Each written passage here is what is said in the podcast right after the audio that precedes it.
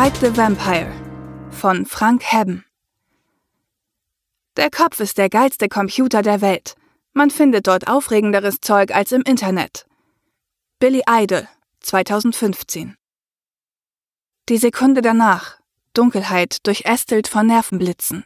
Er jagt die Tesla-Neuronen entlang, folgt den künstlichen Fasern, Dendriten, Synapsen. Wellen aus blauer Energie prasseln auf ihn ein, als er zum Thalamus durchbricht wie ein Malibu-Surfer und dort von einer Flut aus Impulsen fast rausgedrängt wird. Silberne Elektronen, kreuz und quer, aus tausend Kanälen gefeuert. Synästhesien, Drogenspielerei. Draußen nimmt er sein Messer aus der Tasche und rammt es der alten Frau ins Fleisch und wartet, bis der Schmerz durch ihren Thalamus rauscht, strahlenden Sonnen gleich. Schnell wechselt er zum Neokortex, sieht und fühlt und schmeckt, wie der Schmerz in einer Kaskade aus prismatischen Farben explodiert. Lustvoll genießt er den letzten Moment, bevor der Trip schwarz und bitter zerbricht. Raven zieht die Stecker raus. Ein Lichtreflex am Hals des Teens erregt ihre Aufmerksamkeit. Popcorn tritt näher an die Spielautomaten, um seine Schulter zu mustern, den Nacken. Deutliche Wundränder umgeben die Doppelbuchse. Rot, fast blau. Der Junge hat sich die IOs erst kürzlich bohren lassen, weniger als einen Tag her, höchstens zwei. Treffer. Schwerter und Pixelblut auf dem Schirm. Der Kleine ist gut. Ruhiger Atem, schnelle Reflexe. Vielleicht etwas zu schnell für einen 17-Jährigen, aber wen interessiert das schon? Unten in den Asphaltgärten, wo der Bodensatz hockt, den das Schicksal gekaut und wieder ausgespuckt hat wie ein Kaugummi ohne Geschmack. Hier sind sie gleich. Alle. Abschaum. Hey, Kleiner. Popcorn schmiegt sich an ihn und lächelt. Wenn du so weitermachst, brichst du meinen Rekord.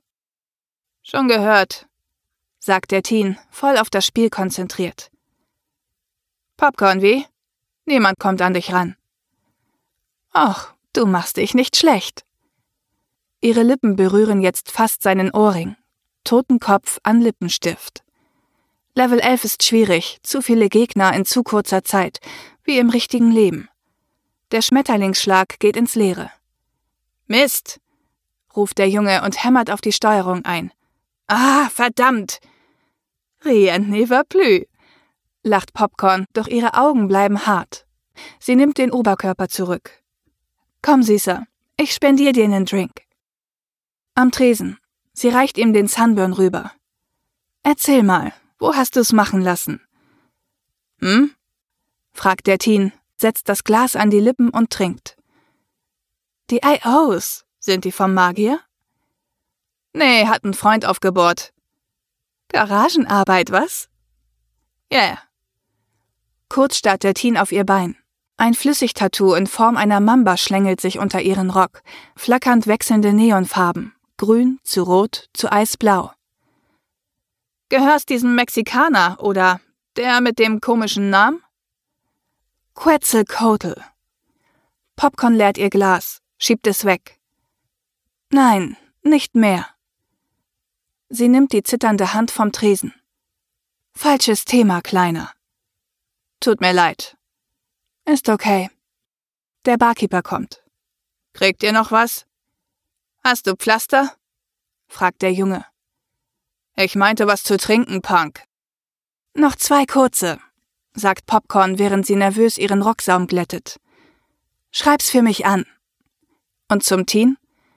Wenn du was kleben oder einschmeißen willst, habe ich genau das Richtige für dich. Keine Kohle. Ich bin kein Dealer. Von dir will ich was anderes. Sie schenkt ihm ein funkelndes Candy-Lächeln. Ach so, cool, sagt der Junge breit grinsend. Ich bin dabei. Popcorn stößt den Sunburn an seinen, nickt, lacht kippt ihn runter. Alle gleich. Der Plan geht auf. Im sauren Regen kauert Raven unter dem Schirm einer Straßenlaterne und wartet. Neonlicht färbt das Albinohaar blau. Als er den Kopf langsam hebt, gleiten die Strähnen zurück. Sein Gesicht ist aschfahl und verschwitzt vom fehlenden Plugin. Stunden seit dem letzten Kick. Zitternd starrt er auf die Leute, buntes Volk, das an ihm vorüberdrängt, während er gegen den Durst und die Unruhe ankämpft, gegen die Leere in seinem Kopf. Dann verschnürt er den Mantel, löst seinen Rücken vom Pfahl und verschwindet in der Menge. Ein paar Minuten lässt er sich treiben, vorbei an Warenständen mit Neofrüchten und Five-Cents-Tapes, bevor er einen der Hinterhöfe erreicht. Es ist ruhiger hier, fast still. Raven schaut sich um. Beschmierte Wände, Holoposter, Rohre, auf denen der Regen zerspringt. Das vertraute Bild nach fünf Jahrzehnten. Ob Nord, ob Ost, jeder Asphaltgarten sieht immer gleich aus. Ein blindes Fenster hier, dort Graffiti, ein geifernder Hund zerwühlt den Müll. Und da bemerkt Raven die Frau, die unter dem Vordach ihre Wäsche aufhängt.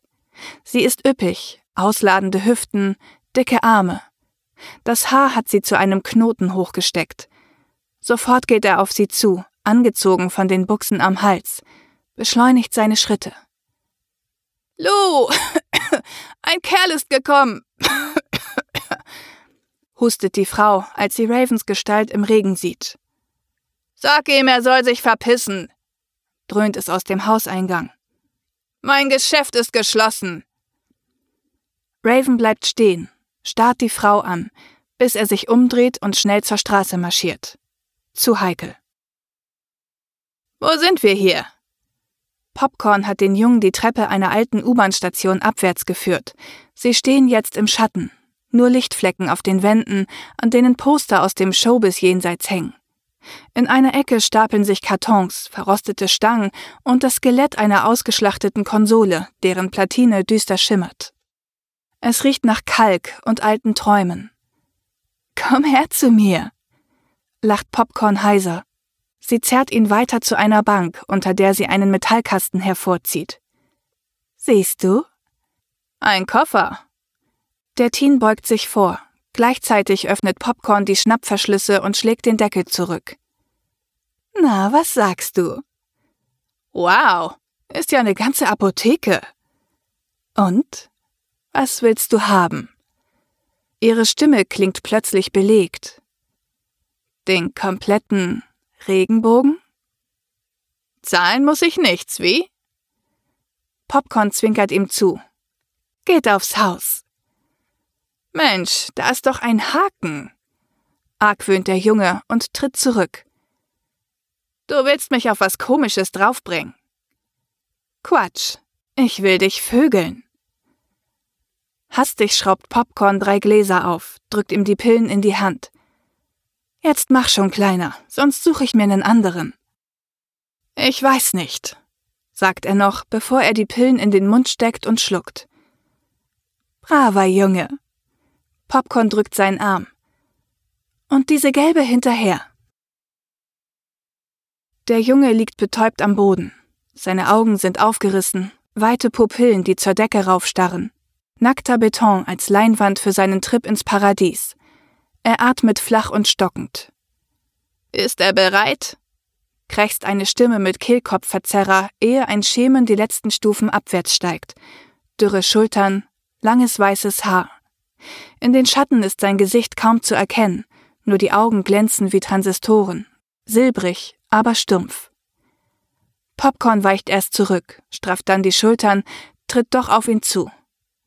Bist spät dran, Raven. Ich wurde aufgehalten, dröhnt der Verzerrer aus seinem Hals. Hat euch einer gesehen?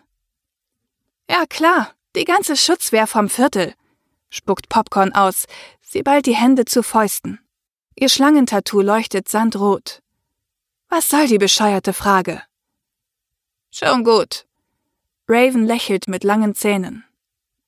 Wann hat er die gelbe geschluckt? Vor zehn Minuten, sagt Popcorn und senkt den Kopf, um Raven nicht in die Augen zu schauen. Ich. Was? Ach, nichts. Aus dem Mantel holt Raven eine umgebaute Minikonsole.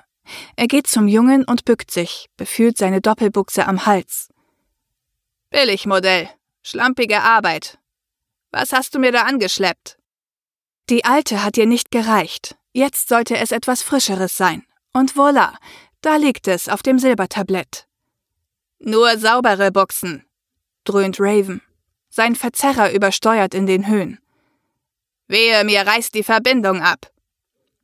Ach, wird schon nichts passieren. Ihre Hände zittern. Nervös schlägt sie das Haar zurück. Pass auf, Raven, ich will diesen Dreck nicht mehr machen. Ab sofort bin ich raus. Das war das letzte Mal. Popcorn, Popcorn. Wirst du etwa nutzlos für mich? Muss ich dich an Quetzalcoatl zurückgeben? Seine Augen, kaltes Blau, wie die Blitze eines Tasers vor dem Schock. Nein, ich. Ach, scheiße. Mach doch, was du willst. Wir reden später. Raven schiebt dem Teen zwei Stecker in den Hals, worauf er sich selbst an die Konsole klingt. Er drückt den Startknopf, wartet, hämmert Befehle in die Tastatur und holpriger Einstieg. Die Tesla-Neuronen sind zu neu, um ihn mit Vollgas durchzuleiten. Nervenblitze knistern schwarz und gefährlich. Plötzlich eine Rückkopplung, die wie eine gerissene E-Gitarrenseite durch sein Hörzentrum schnalzt. Flackern. Schmerz. Raven kompensiert die Störungen, nimmt Anlauf, langsamer diesmal, und gleitet rein in den Thalamus des Jungen, weiter zur Amygdala.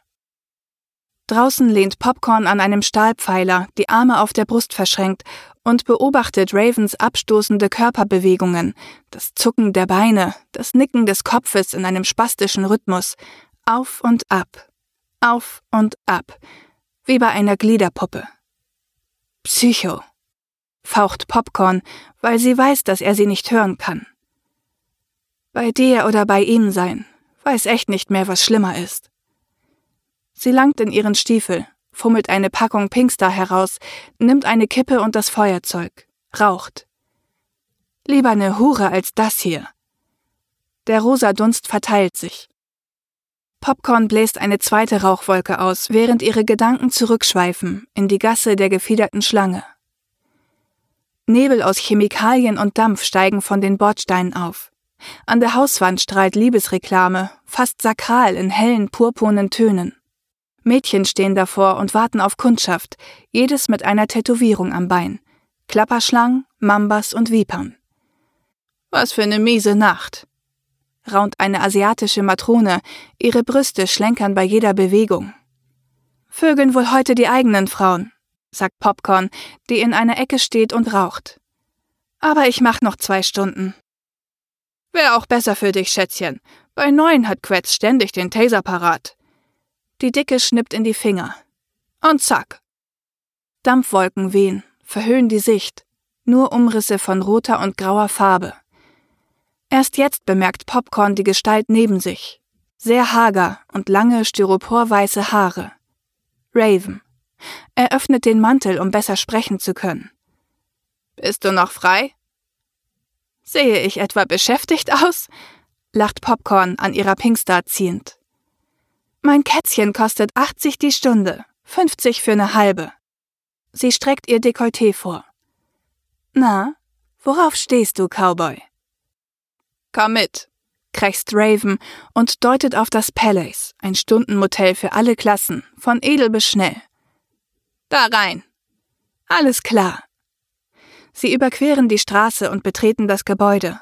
Im obersten Stock angekommen, marschiert Raven den Korridor runter, bis er vor einer Tür stehen bleibt. Leeres Zimmer, zeigt ein grünes Neonlicht. Er holt seine Credcard hervor, steckt sie ins Schloss. Wie lange? fragt eine metallische Stimme. 30 Minuten.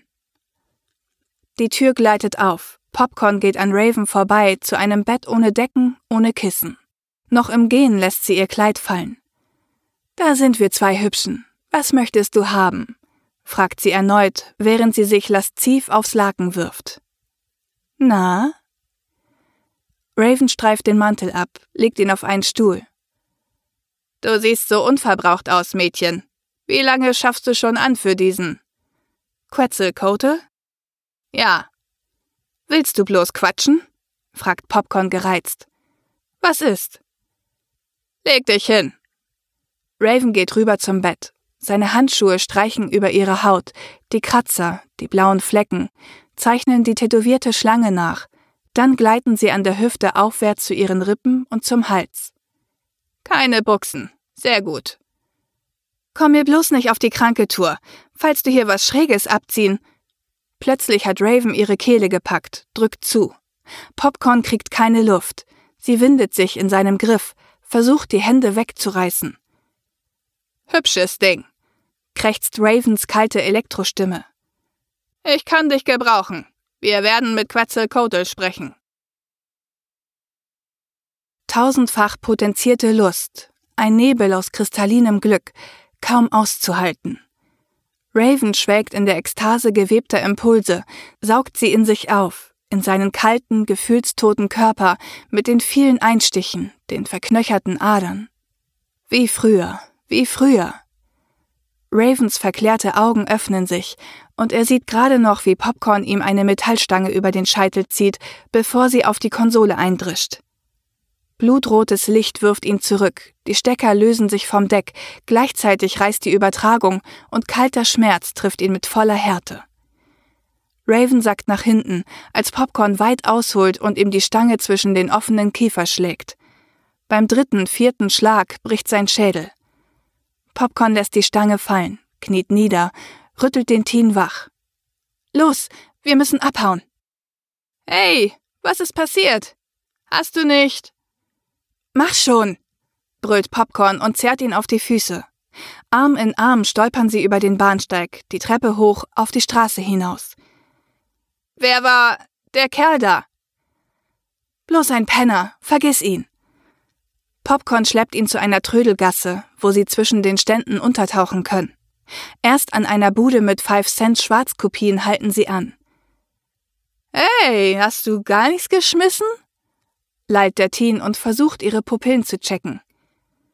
Und was ging unten im Schacht ab? Stell nicht so viele Fragen, Mann. Sie schlingt den Arm um seine Hüfte, atmet tief aus. Dann lächelt sie erleichtert. Kleiner, wie steht's? Willst du den geheimen Schwertschlag lernen? Ich heiße Razor. Aber klar. Beide laufen die Gasse entlang und verschwinden in der Menge zwischen Punks und Huren und Schlägern. Willkommen im Asphaltgarten. Sie hörten Bite the Vampire von Frank Hebben. Gesprochen von Nadine Most. Eine Produktion von podisay.de